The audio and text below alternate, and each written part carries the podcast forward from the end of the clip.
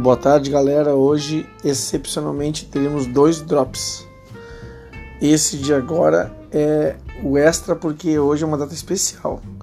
Hoje, 27 de novembro, no ano de 1942, nascia aquele cara que seria o ponto de, de cisão, de divisão na história da música, né? Na história do rock. É, ninguém mais, ninguém menos do que James Marshall Hendrix, guitarrista negro canhoto que vem para somar e para fazer história da história da música. Lança três discos e muda completamente o cenário com a sua postura, com a sua, com a sua musicalidade.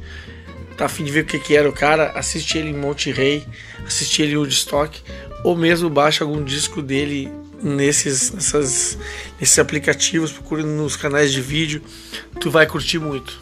Tu vai saber por que, que caras como Steve Vai, Joe Satriani e Ingrid Malmsteen e outros tantos veneram ele e, e por que, que ele é referência, né? Por, por toda essa gente.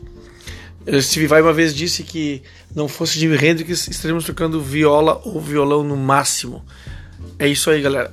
Esse foi o Drops Extra sobre a história de Jimi Hendrix e a sua extrema importância para a história da música. Valeu, galera. Até mais.